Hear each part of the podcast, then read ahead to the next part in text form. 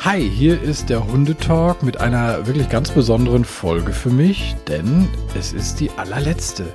Warum ich mich dafür entschieden habe, das erzähle ich euch auf jeden Fall noch. Ähm, vorher würde ich mich total freuen, wenn ihr jetzt mitkommt auf so eine kleine Reise durch über fünf Jahre und 107 Folgen Hundetalk. Das hier ist die 108. Und ähm, es ist wirklich unglaublich, was ich alles erleben durfte. Und ich bin auch total dankbar, äh, vor allem euch, die ihr so fleißig gehört habt. Aber natürlich auch allen Menschen, die ich äh, meistens freiwillig vors Mikrofon gezerrt habe. Manche musste ich auch so ein bisschen überzeugen, aber ich glaube, am Ende war das alles okay. Das Projekt Hundetalk ging so ein paar Wochen vor der allerersten Folge los. Äh, damals kam die Podcastfabrik auf mich zu und hat gesagt, Mensch, hey, du machst doch was mit Hunden. Hast du nicht Bock, einen Podcast zu machen? Und das Thema Podcast war damals noch komplett neu für mich. Ich meine, klar, Quatschen im Radio, das habe ich schon länger gemacht.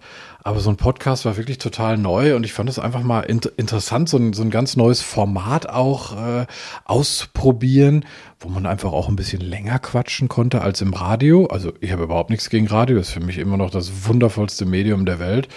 Und es ist auch mal ganz schön, wenn man nur was Kürzeres redet und dann kommt wieder coole Musik dazwischen. Aber eben so ein Podcast mal auszuprobieren, fand ich, wie gesagt, mega spannend. Und ich habe auch wirklich nicht lange überlegt und einfach gesagt, yo, ich mache das. Und dann habe ich mir halt überlegt, was mache ich denn überhaupt? Also Hunde als Thema, okay, das ist klar. Aber wo will ich denn eigentlich mit dem Podcast hin? Was sind so meine Ziele? Und das habe ich dann für mich so erarbeitet und habe das dann in der ersten Folge erklärt. Die kam im September 2018. Gott, das klingt wirklich schon, als ob es lange her ist, ist es ja auch.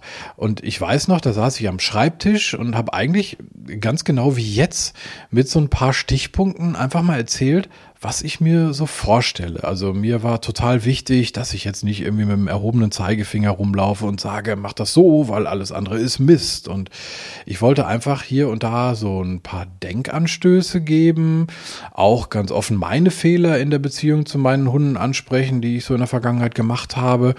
Ähm, das habe ich ja auch ganz offen erzählt in, in der einen oder anderen Folge. Ähm, und, und einfach so ein bisschen dazu anregen, sich hier und da mal so ein paar Gedanken zu machen. Alles mit dem Ziel, eine tolle harmonische Beziehung zwischen Hund und Mensch zu ermöglichen. Also sich die Frage zu stellen, Mensch, was ist das denn überhaupt für ein Lebewesen und, und was möchte ich eigentlich für eine Beziehung mit diesem Hund äh, haben? Und da habe ich halt auch wirklich versucht, ganz viele verschiedene Bereiche äh, abzudecken. Einfach immer irgendwie da so dass es dem Hund gut geht. Äh, nehmen wir mal zum Beispiel die erste richtige Folge, also eine Folge mit einer Expertin in dem Fall, die äh, ist immer noch eine meiner erfolgreichsten Folgen ever. Da ging es darum, den Spaziergang etwas spannender zu machen. Also einfach so den alltäglichen Spaziergang. Und äh, die Folge ist bis heute für mich eine Erinnerung, auch mal das olle Handy mal wegzulegen und viel mehr beim Hund zu sein, mit der Aufmerksamkeit auch. Und äh, legendär in der Folge übrigens der Teil, mit dem Leckerchenbaum. Ich habe unfassbar viele Reaktionen drauf bekommen, also tolles Feedback, dass ihr das alles ausprobiert habt. Falls ihr es noch nicht gehört habt, ähm, ich, ich schneide euch immer hier mal so ein paar kurze Ausschnitte aus den jeweiligen Folgen rein und äh, in dem Fall hat mir Hundetrainerin Jenny Wehage das mit dem Leckerchenbaum für den Slash erklärt. Also mein Ziel wäre jetzt, dass er sich so ein bisschen entfernt. Was wir machen können, wir lassen jetzt mal hier so eine Schleppleine dran und ich nehme ihn einfach mal so ein bisschen mit um die Ecke, dass er nicht gucken kann, was du da machst. Dann nimmst du dir mal diesen Baum mit dieser groben Rinde und steckst da oben, unten, überall so ein paar Kekse rein. Also wirklich so, dass er sich so ein bisschen anstrengen muss. Und ähm, wenn du soweit bist, dann würdest du ihn mal mit deinem Rückrufsignal rufen, was da ist. Du hast ja hoffentlich ein ganz spezielles. Ja, hier. Okay, dann rufst du ihn mit hier. Und wenn er dann zu dir kommt, zeigst du ihm quasi als Überraschungspaket diesen super tollen Leckerchenbaum. Ja, du sollst ah, natürlich der mhm. Held deines Hundes sein und ihm nicht einfach nur einen langweiligen Keks aus der Hand geben oder einen Tätschler über den Kopf oder so, was die meisten Hunde eh ziemlich doof finden, äh, sondern zeigst ihm mal wirklich eine Überraschung mit diesem Leckerchenbaum. Das kann man natürlich ausdehnen. Ne? Man kann dem auch mal eine tolle Spur zeigen, wie diesen Wildwechsel, den man da gerade äh, gefunden hat, dass man äh, da sagt, Mensch, guck mal, was ich hier Tolles gefunden habe. Oder steckt mal in so ein kleines Mauseloch irgendwie äh, so eine Pansenstange oder so rein und überrascht den Hund damit. Es geht einfach nur darum, dass der Hund sagt, okay, wenn der mich zurückruft, dann zeigt er mir meistens richtig coole Sachen. Ah, verstehe. Okay, das habe ich verstanden. Also das heißt, du würdest mit ihm jetzt mal ums Eck gehen. Ich krall mir hier so ein paar Leckerchen und gehe mal da oben zu dem Baum. Dann versuche ich ihn mal zu rufen. Ja, genau. So, das habe ich auch noch nie gemacht. Ich bin jetzt also auf, auf dem Weg, Leckerchen in einem Baum zu verstecken. Aber das, was die Jenny da gesagt hat, klingt echt logisch. Ich finde das ganz spannend. Dann findet der Hund mich total cool, weil ich diesen Baum entdeckt habe. So, das ist ein cooler Baum. Hier sind so viele kleine Löcher drin. Da kann ich was reinstopfen. Da kann ich was hinlegen. Oh, das macht mir sogar Spaß. So, ich wäre soweit. Also der, der Baum ist präpariert. Das ist jetzt ein Wunderbaum, auf dem Käsestückchen wachsen und äh, andere Leckerchen. Das ist der Traumbaum für jeden Hund. Slashy? Hier! Jetzt kommt er. Oh, guck mal. Oh, jetzt fängt er an zu suchen. Und wenn er das das erste Mal macht und das ist zum Beispiel oben, dann kannst du ihm das durchaus auch mit der Hand jetzt mal zeigen, dass er auch mal oben suchen kann, dass mal auf die Idee kommt, dass nicht alles nur am Boden ist, sondern auch oben an dieser Rinde. Stimmt, Käse wächst weiter oben. Slash, guck mal. Oh, da. Das ist ein cooler Baum, was, Slashy? Das findet er ziemlich toll, ne? Und ich, ja. das ist halt so eine schöne Möglichkeit, einfach den Hund mal total zu überraschen. Natürlich mache ich das jetzt nicht 20 Mal am Stück, ne? Hintereinander. ne? Aber du merkst, der Slash, der ist ganz begeistert, was du da Tolles entdeckt hast. Und das ist äh, einfach auch eine Sache, die dich natürlich als Mensch spannend macht. Denn das ist ja häufig auch Ziel beim gemeinsamen Spaziergang, gerade mit so einem jagdlich ambitionierten Hund. So, jetzt räumt er hier schon den Zaun ab und sucht weiter. Ja, den lassen wir mal besser stehen. Das ist natürlich Ziel von so einem jagdlich ambitionierten Hund, dass der auch mit dir zusammen Spaß hat, auf dich achtet und dass du halt auch spannend für ihn bleibst. Ne? Ja, der muss richtig ackern, um das da rauszukriegen. Ja, da ein bisschen was zu tun. Ja, das finde ich cool. Also ich, ich merke, wie, wie viel Spaß ihm das macht und mir tatsächlich auch. Also das ist so ein bisschen wie Weihnachten und Baumschmücken. Ja, genau. Baumschmücken ist auf jeden Fall mit drin. Ja, also äh, definitiv auch nochmal eine Notiz an mich selbst, wo ich das jetzt auch nochmal höre. Ich sollte das mit Slash auch unbedingt mal wieder machen. Der hatte da richtig Bock drauf. Das macht auch wirklich Laune, da mal so den Baum so ein bisschen zu schmücken. Ich habe im Laufe der Zeit auch wirklich äh, unfassbar viele spannende Menschen kennenlernen dürfen, neben den tollen Hunden. Ähm, das sind Menschen, die teilweise so ziemlich ihr komplettes Leben den Hunden widmen und wirklich auch für das brennen, äh, was sie tun. Das war mir auch unheimlich wichtig, halt wirklich ähm, solche Menschen zu finden Antje zum Beispiel mit den Schlittenhunden aus Folge 4. Das war ein ganz, ganz tolles Erlebnis. Die, die brennt wirklich dafür. Dann auch die Polizistinnen und Polizisten, die einen Diensthund führen. Auch eine ganz, ganz äh, besondere Aufgabe und auch eine sehr äh, spannende Folge, wie ich finde. Dann auch Janine, die Hundetrainerin, die auch eine Hundepension hat, mit der ich wirklich unglaublich viele Folgen gemacht habe. Ähm, und ich, ich kann sie am Ende alle gar nicht aufzählen. Ihr seht das ja, wenn ihr bei Spotify oder wo auch immer ihr den Podcast hört, mal so äh, rauf und runter scrollt, was da so alles bei ist. Ähm, ich möchte aber eine noch äh, so ein bisschen gesondert erwähnen, weil mich die Folge auch wirklich sehr, sehr berührt hat und ich das wirklich sehr faszinierend fand. Äh, mit Katrin Vosswinkel habe ich in Folge 27, das war im September 2019, über alte Hunde gesprochen. Und äh, Katrin ist Hundephysiotherapeutin und die nimmt äh, alte und, und wirklich teilweise auch sterbenskranke Hunde zu sich auf, weil ihr das einfach unfassbar viel gibt. Und äh, mir persönlich hat dieses Gespräch sehr, sehr viel gegeben. Wir hören noch mal kurz rein. Man muss sich das wirklich bewusst machen. Ihr habt wirklich dann Hunde äh, adoptiert, wo ihr wusstet, das geht nicht mehr lange gut. Ja, genau. Wir haben wirklich dann ähm, kurz nach dem Bert habe ich ähm, über Facebook, wie, wie so viele Leute, eine alte Hündin gesehen, äh, die in Kroatien war, wurde über den Verein Chance für Fellnasen vermittelt, lebte 13 Jahre lang im Shelter von Welpenalter an ja, und dann habe ich die gesehen und habe gedacht, ja, die passt noch zu uns, äh, noch mal was Älteres dabei. Ne? Ist natürlich häufig dann auch ein bisschen ruhiger, ist unkomplizierter zumeist. Und so kam dann unsere Nada zu uns. Und jetzt hast du hier äh, in, deinem, in deiner aktuellen Hundegruppe, äh, ich sag mal, einen jüngeren Hund, so ein Wuschelhund mit fünf Jahren und der Rest sind wirklich Senioren, ne? Genau, genau. Wir haben jetzt äh, im Prinzip äh, bis auf unsere kleine Lotta, die auch aus dem Tierschutz ist, aber als Junghund adoptiert, haben wir jetzt nur noch ältere, wobei die Sonja auch seit Welpenalter noch bei uns ist. Die ist jetzt elf, das ist eine ungarische Mixhündin Und dann haben wir noch zwei aus Rumänien, zwei, ähm, eine größere schwarze, die ist ungefähr zehn und die kleine Smilla, die ist auch zehn oder elf, ist einäugig. Und dann haben wir seit ein paar Wochen noch die Elsa, ist aus dem Deutschen Tierschutzverein, ist knapp 14, ist auch einäugig und taub.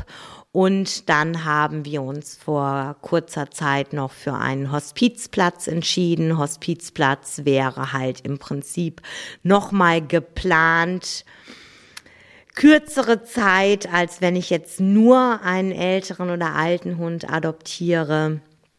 Ähm, aber das ist einfach das Leben, ne? Und ähm, einfach alt werden in Würde mit guter Betreuung ist natürlich auch was, was sich was sich alle wünschen. Nicht nur wir, sondern auch die Hunde. Wäre jetzt meine nächste Frage gewesen, was ist eure Motivation dahinter? Denn emotional ist das natürlich schon ein Fund, was man da auf sich nimmt. Ähm, ja, sagt er einfach, Mensch, die, die, die armen Wesen äh, sollen halt auch noch mal ein paar schöne Wochen, Monate, vielleicht sogar, wenn es gut läuft, Jahre haben. Ja, genau. Das ist natürlich irgendwo die Hauptmotivation, dass, dass ein alter Hund im Shelter oder in einem Tierheim im Ausland, gerade im Ausland, ähm, noch mal viel, viel mehr leidet als ein jüngeres Tier, gerade wenn man vielleicht auch noch Winter dabei hat, die bis minus 40 Grad gehen, ähm, wo natürlich ein altes Lebewesen ganz, ganz wenig nur noch entgegenzusetzen hat. Ähm, Alte Hunde sind aber grundsätzlich was ganz Besonderes. Ähm, die haben eine ganz andere Ruhe und Weisheit. Ähm, es stellt sich natürlich auch immer die Frage, äh, sollte so ein alter Baum noch verpflanzt werden, gerade wenn die Hunde über viele Jahre im Tierheim gesessen haben. Ähm, natürlich ist das immer eine Einzelfallentscheidung. Es gibt bestimmt Hunde, die man nicht vermitteln sollte mehr ähm, in eine Familie, in ein Haus, in ein anderes Land, in eine komplett andere Umgebung. Ich denke aber, dass die meisten Hunde einfach wahnsinnig davon profitieren und wenn es nur Tage sind, Wochen. Ähm, es gibt aber auch Hunde, die noch Jahre leben, äh, weil sie jetzt einfach eine ganz andere Versorgung haben. Die Sache ist beim Hund einfach auch immer, er lebt heute und jetzt und denkt nicht an morgen. Und äh, man kann sich da halt auch ganz, ganz viel von abschauen, wenn man jetzt nicht immer nur denkt, oh Gott, der Hund ist alt, ähm, alt ist schlecht, ähm, das, das ist Blödsinn. Genauso wenig wie bei uns alt schlecht ist, ist es beim Hund. Eventuell brauche ich ein bisschen mehr Empathie, für ein älteres Tier. Ich brauche vielleicht mehr Zeit, ich brauche mehr Pflegeaufwand. Ich habe aber wahrscheinlich auch keinen Hund, der so zeitaufwendig ist, als wenn ich mir einen Welpen anschaffe. Also ich denke, man hat immer Vor- und Nachteile. Ich muss sagen, ich, ich kriege da immer noch Gänsehaut so bei diesem Gedanken, was das so alles bedeutet. Ich finde es ganz, ganz toll. Ist für mich auch eine der emotionalsten Folgen. Die emotionalste Folge für mich persönlich war sicherlich der Abschied von meiner Hündin Emma. Äh, die habe ich wirklich mit Tränen in den Augen aufgenommen. Da war klar, dass sie nicht mehr lange zu leben hat und äh, ja, und durch diese Folge hat sie ja einfach auch so ein kleines Denkmal und äh, ich bin auch irgendwie total dankbar, dass ich diese Folge gemacht habe, wenn ich so zurückblicke. Ähm, so ein Seelenstrip, dies von mir kennen nicht viele. Ähm, aber ja, ihr wisst es, ähm, leider gehört auch das zum Hundeleben dazu. Ähm, und äh, ja, die Folge ist mir, ist mir super, super wichtig. Ich weiß auch noch, äh, als wäre es ganz frisch, wie ich da mit ihr auf so einer Matratze gesessen habe und diese Folge aufgenommen habe. Ja, wie gesagt, es gehört zum Hundeleben dazu und dieses Hundeleben habe ich versucht, ähm, abzudecken von Folgen über, über Welpen. Wir haben über die Pubertät gesprochen, Auslastung generell, wie finde ich so das richtige Hobby auch für meinen Hund? Was gibt's da alles so? Dann haben wir ganz viele Folgen über das Thema Erziehung gemacht, Leinenführigkeit, auch eine sehr erfolgreiche Folge, die ihr viel angehört habt und halt eben auch das Älterwerden. Und mir war es insgesamt so auf dieser ganzen Hundetalk-Reise auch wichtig, äh, kontroverse Themen anzusprechen. Ähm, ihr wisst das selber, es gibt da viele Religionen teilweise in der Hundeszene. Also fangen wir mal an bei der Ernährung. Ähm, das ist ein Riesending. Ähm, wenn ihr da unsicher seid, hört euch vielleicht die Folge mit Dr. Lara Steinhoff an. Ich finde, die hat das Thema einfach ähm, ja sehr entspannt und umfassend angesprochen. Die Folge kam im März 2021 raus. Das ist Folge Nummer 62. Ähm, dann hatten wir aber auch so viel diskutierte Dinge wie Leckerchen in der Hundeerziehung. Der eine sagt, äh, machen wir das. Der andere sagt, hm, machen wir nicht so. Bin ich nicht so der Fan von. Und ich habe einfach versucht, so die verschiedenen Sichtweisen aufzuzeigen, damit ihr euch ein Bild machen könnt. Was ist denn für mich und meinen Hund vielleicht so der, der beste Weg? Ob das alles immer richtig oder falsch ist, will ich gar nicht sagen, aber es, man hat ja so ein Gefühl, ob das alles funktioniert. Dann hatten wir ein kontroverses Thema, auf jeden Fall der Maulkorb. Ähm, den habe ich da auch nochmal komplett anders kennengelernt in dieser Folge, habe da nochmal eine andere Perspektive zu bekommen. Dann gab es Themen äh, wie Hundevermittlung, äh, illegale Welpentransporte, Tierschutzhunde, wann ist ein Hund gefährlich? Auch das ja in unserer Gesellschaft immer mal wieder hm, ein Diskussionsthema. Also es ist wirklich schon äh, alles, alles wahnsinnig spannend. Ähm, dann hatte ich Themen mit dabei zur Gesundheit, klar, äh, auch ganz wichtig, da gab es sehr viele. Die Schilddrüse war ein Thema, Fellpflege, Zahnpflege, Hundephysiotherapie, äh, was ist eigentlich so ein Blutbild und was kann ich daraus lesen, wie oft soll ich das machen? Äh, Krallen schneiden, auch ein Thema, ganz wichtig. Ähm, und dann hatte ich noch eins, äh, wo, wo wirklich äh, ja viele Mythen und Unwahrheiten auch noch immer durch die Gegend wabern, die Kastration. Äh, und da habe ich auch wirklich mal ein richtig schönes Feedback zu bekommen zu der Folge im Speziellen. Eine Hundetalk-Hörerin hat sich äh, sehr für diese Folge bedankt und hat die Kastration ihrer Hündin daraufhin nochmal überdacht. Also sie hat sich Gedanken gemacht, hat die Argumente gehört, ähm, ihre eigenen Argumente dann auch nochmal überdacht und halt gesagt, okay, nee, für meine Hündin ist das ähm, vielleicht nicht das Richtige. Und das ist mir natürlich, ja, einfach besonders in Erinnerung geblieben, weil das so genau mein Ziel ist, einfach diese Denkanstöße zu geben, ohne eben zu sagen, ihr müsst das jetzt so machen. Aber hey, einfach vielleicht mal kurz drüber nachdenken, ähm, wirklich Argumente, die aktuelle wissenschaftliche Lage dazu auch hören ähm, und dann ganz in Ruhe eine Entscheidung zu treffen. Ähm, und was mir dann auch immer wieder ein besonderes Anliegen war, Hunde und ihre außergewöhnliche Leistung vorzustellen. Also Hunde mit Jobs, so die Diensthunde der Polizei habe ich schon erwähnt. Ich äh, saß für Rettungshunde im Versteck, habe mich suchen lassen, äh, habe bei der Ausbildung von Leichenspürhunden zugucken dürfen, auch ein ganz, ganz wichtiger Job ähm, habe Pet-Trailer und Man-Trailer begleitet, die Arbeit eines Schulhundes kennenlernen dürfen ähm, und auch Assistenzhunde hatte ich einige dabei. Was haben die äh, bitte wirklich für anspruchsvolle Aufgaben in ihrem äh, Hundeleben? Also ob das der Diabetes-Signalhund aus Folge 18 war oder auch Dortmunds wohl berühmteste Hündin Hanni, äh, die ihrem Herrchen Thorsten Habel regelmäßig das Leben rettet. Das war auch wirklich eine emotionale Folge und ich finde es unglaublich da, was, was, was die Hanni da äh, leistet. Wir hören auch hier nochmal kurz rein. Hanni und du, ihr seid äh, unzertrennlich, das kann man glaube ich so sagen. Ich meine, das würde ich von Slash und mir auch behaupten, aber da ist was ganz Besonderes zwischen euch. Ne? Denn Hanni, man, man kann das so wirklich sagen, rettet dir eigentlich regelmäßig das Leben. Ja, das ist komplett richtig. Also ich leide seit circa 16, 17 Jahren an, einer, an Anaphylaxie. Das heißt, ich bekomme aus dem Nichts anaphylaktische Schocks, äh, sprich mir, mir schwellen, äh, schwellen die Zunge, Lippe und Hals an. Das bedeutet, ich habe jederzeit die Gefahr oder lebe mit der Gefahr, jederzeit ersticken zu können. Und ja, die Honey ist halt dafür da, um mich vor so einem Schock äh, rechtzeitig zu warnen. Ja, und sie bringt mir dann halt meine lebenshaltenden Medikamente. Und seitdem Hani da ist, war ich in der Tat nie wieder so ein schlimmer Notfall, dass ich wirklich schon Luftnot hatte oder halt Hilfe von Dritten notwendig war. Und das ist natürlich ähm, ja, ein absolutes Geschenk und wie du sagst, meine Lebensversicherung auf vier Pfoten und ja, die, den Seelenhund in allen Lebenslagen. Und deine Augen fangen direkt an zu leuchten, wenn du von ihr erzählst. Aber das ist wirklich so, um nochmal ganz kurz auf deine Krankheit zurückzukommen. Es ist wirklich aus dem Nichts. Ich glaube, viele kennen so einen anaphylaktischen Schock so von, von einem Wespenstich zum Beispiel. Aber bei dir ist einfach nicht klar, woher es kommt. Genau, das ist richtig, wie du sagst, ne, das klassische nach dem Wespenstich oder jemand, der eine Erdnussallergie hat, ne, dass man halt dann auch diese ähm, diese allergischen Reaktionen hat. Und bei mir ist es wirklich, ja, oder das Tückische an meiner Erkrankung ist, dass die Medizin bis heute keinen Auslöser oder Erreger findet. Ja, und ich dadurch halt wirklich permanent die Angst haben muss, ähm, ersticken zu können.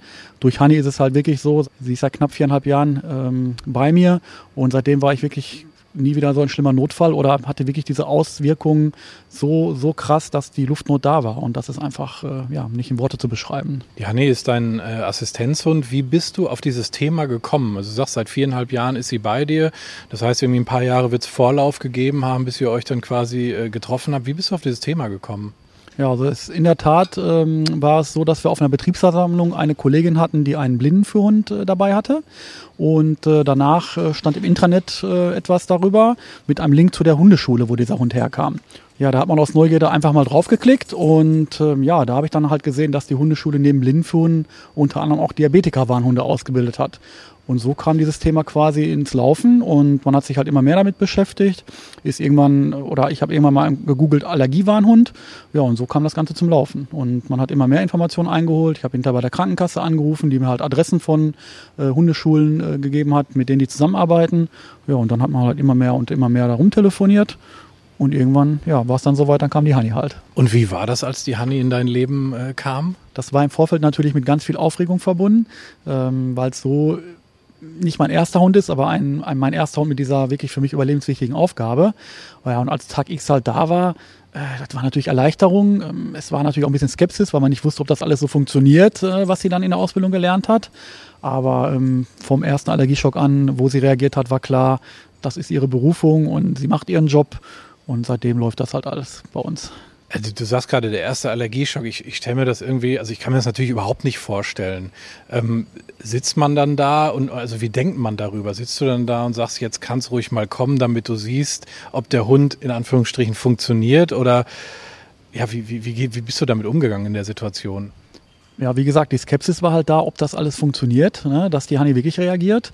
Und da war dann war es in der Tat äh, nachts das erste Mal. Ich weiß gar nicht, wie lange sie da bei mir war. Ähm, dass sie mich halt geweckt hat. Und ähm, ja, wie das halt so ist bei einer Generalprobe, mehr oder weniger, hat sie dann vor lauter Aufregung ihr Kuscheltier gebracht statt meine Spritze. Hat das aber umgehend korrigiert und äh, die Spritze sofort wiedergeholt, nachdem ich ihr dann äh, mit, halt, mit Handzeichen nochmal dahin gezeigt habe. Und ähm, ja, ist halt irgendwo, ja, war spannend. Ähm, ob man jetzt drauf gewartet hat auf einen Allergieschock, weiß ich nicht. Natürlich würde ich lieber ohne leben. Ne? Und man hätte jetzt vielleicht auch irgendwas, wo man sagt, es hilft und du kriegst nie wieder einen Allergieschock. Aber letztendlich, ähm, ja, was das Wichtige halt ist, dass, dass Honey ihren Job kann, dass das alles was gebracht hat und dementsprechend äh, mir das Leben halt erleichtert. Nach diesem ersten Allergieschock war für dich klar, wow, das ist meine Lebensversicherung. Genau, also da ist wirklich alle Anspannung und alle Angst mit einem Schlag von mir abgefallen. Das kann man wirklich so sagen. Ne? Weil äh, kurioserweise kommen acht, neun von zehn Allergieschocks nachts und äh, war natürlich dann gleich, gleich damit verbunden, dass ich über ganz, ganz viele Jahre Probleme hatte beim Einschlafen, Probleme hatte beim Durchschlafen, weil die Angst permanenter Begleiter war. Und ähm, ja, in dem Moment, wo Hanni reagiert hat, seitdem führe ich wieder ein normales Leben. Ne? Ich schlafe normal ein, ich schlafe durch und ähm, ja, bin total dankbar, dass das alles wieder so funktioniert. Ne? Also wirklich wahnsinnig beeindruckend. Und äh, Toto und ich sind über diese Geschichte übrigens auch wirklich zu Freunden geworden. Wir gehen regelmäßig noch hier durch den Wald und so. Und Honey und Slash sind auch dicke Freunde geworden. Die freuen sich immer riesig. Und ähm, ich stelle mir dann tatsächlich immer so die Frage, was kann mein Hund denn eigentlich? Aber das wäre gemeint, weil der kann sehr gut äh, mantrailen und äh, ist halt einfach der beste Kumpel, den man sich vorstellen kann. Ähm, deswegen musste er eigentlich gar nicht für mich mehr können. Das ist schon mehr als genug. Und äh, das stimmt, er hat ja sogar eine Filmrolle bekommen. Dank des Hundetalks mit Marion Albers von der Filmhundagentur bin ich mit ihm nach Bayern gefahren und da haben wir für Der Pass äh, gedreht, eine Serie, die bei Sky gelaufen ist oder bei Sky immer noch abrufbar ist. Und ähm, ja, da, da musste äh, Slash irgendwie Hühnchen fangen. Das war so eine, so eine mittelalterliche Szene, irgendwie so eine Essensszene. Und ähm, das war ganz spannend, sehr aufregend. Äh, hier ist nochmal so ein kleiner Ausschnitt aus einer kleinen Drehpause. Boah, erste Pause. Ich bin, ich bin mega nervös.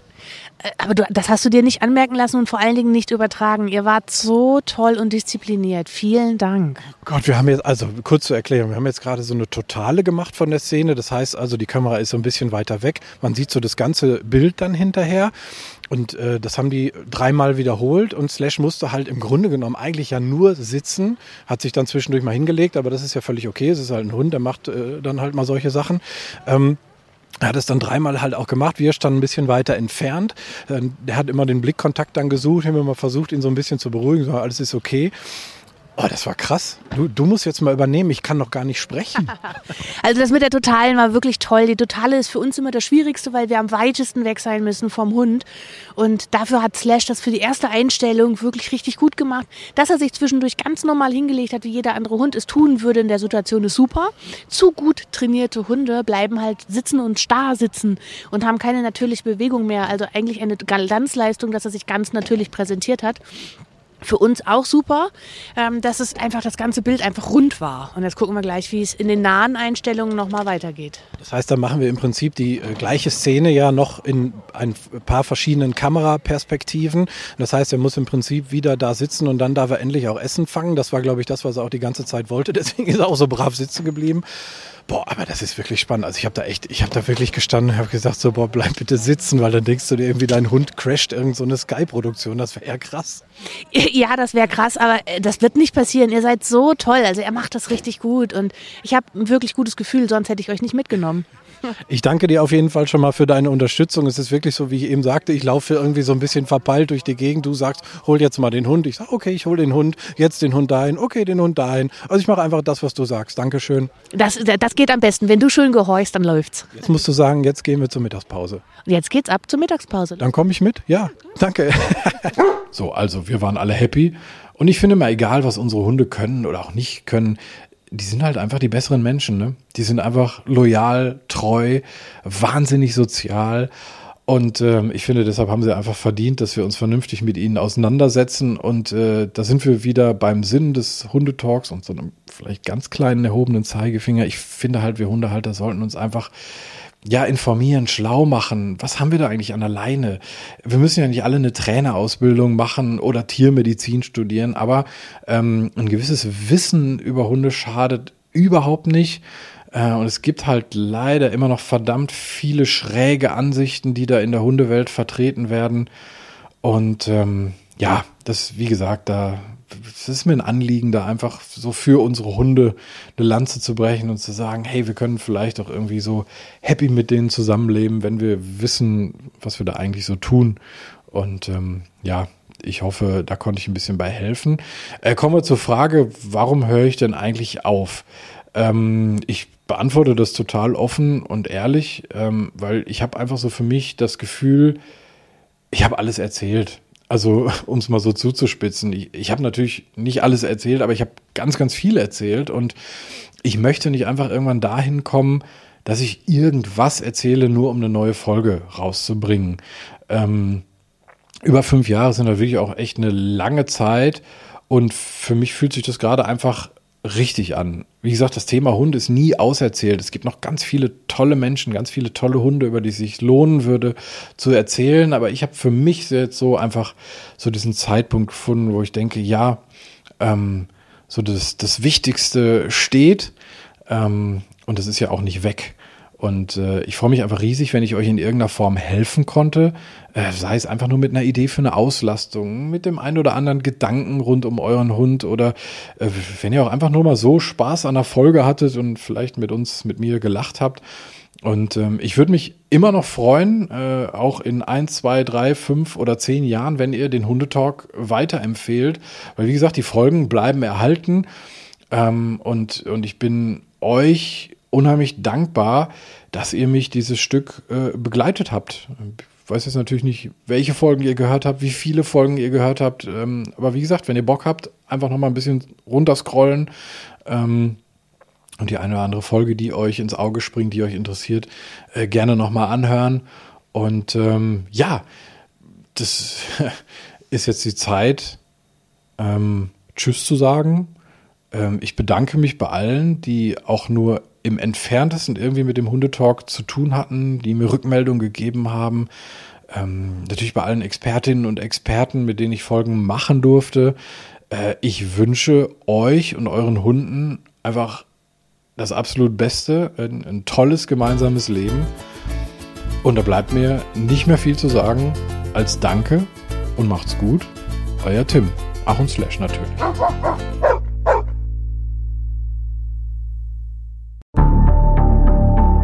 Lange kann ein Mörder sein dunkles Geheimnis bewahren? Wann bekommen die Angehörigen Gewissheit und die Opfer Gerechtigkeit? Jedes Jahr werden bei der Polizei rund 100.000 Menschen als vermisst gemeldet. Drei Prozent davon, also 3000 Menschen, bleiben länger als ein Jahr verschwunden.